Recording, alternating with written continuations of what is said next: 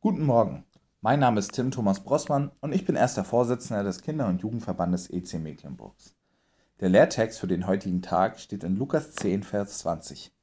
Freut euch, dass eure Namen im Himmel geschrieben sind. Und? Freuen Sie sich gerade? Ich hoffe es doch sehr. Schließlich steht Ihr Name im Himmel geschrieben.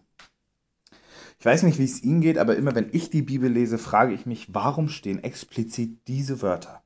Warum wählt Gott diesen Satz, um zu uns zu sprechen? Und bei diesem Vers sind mir zwei Sachen ganz besonders aufgefallen. Zum einen steht da, dass unser Name im Himmel geschrieben ist. In der damaligen Kultur hatten Familienstand und Herkunft ganz, ganz hohe Bedeutung. Da war es von Interesse, aus welchem Stamm man kommt, aus welcher Familie man kommt, wer man geheiratet hat und aus welchem Dorf man stammte. Das mag heute in den tiefsten Dörfern Mecklenburgs auch noch von Interesse sein, aber sonst hat das ein wenig an Bedeutung in unserer Kultur verloren.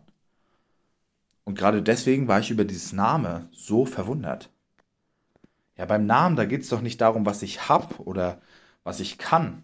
Der Name sagt einfach nur aus, wer ich bin. Ohne jegliche zusätzliche Ansprüche. Und vielleicht ist es auch genau das, worum es Gott geht. Nicht um unseren Berufsstand oder Familienstand, nicht um unsere Hobbys und äh, Interessen, sondern einfach um uns, um unser Leben und um unsere Person. Natürlich zählen die Dinge dazu mit rein, aber es ist nicht das, worauf es ankommt.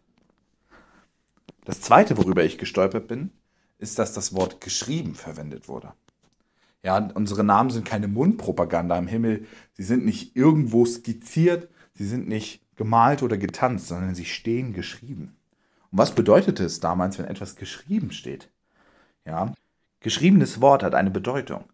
Es steht fest. Damals gab es kein Tippex und auch kein Radiergummi, um die Dinge einfach wieder rückgängig zu machen, um eventuelle Fehler zu korrigieren. Was geschrieben wurde, stand fest. Ich glaube, dass auch das ganz bezeichnend für diesen Bibelvers ist. Unsere Namen stehen geschrieben.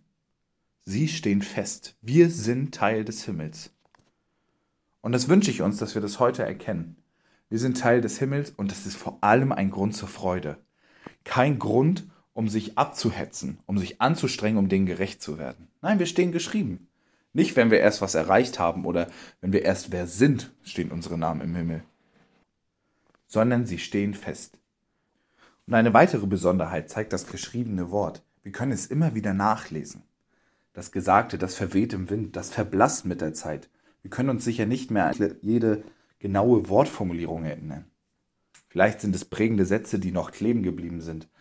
Aber ich könnte nicht mit 100% Gewissheit sagen, dass sie genau so gesagt wurden, wie ich sie in Erinnerung habe. Aber das geschriebene Wort, das kann nachgelesen werden. Ja, darauf kann ich mich berufen. Es steht dort und dort. Die Freude darüber ist nicht vergänglich, sondern fundiert. Wir können uns immer wieder darauf berufen und sagen, ich muss nicht traurig sein. Ich darf mich darüber freuen. Und das wünsche ich uns, dass wir das heute erkennen dass wir einen festen Grund zur Freude haben. Amen.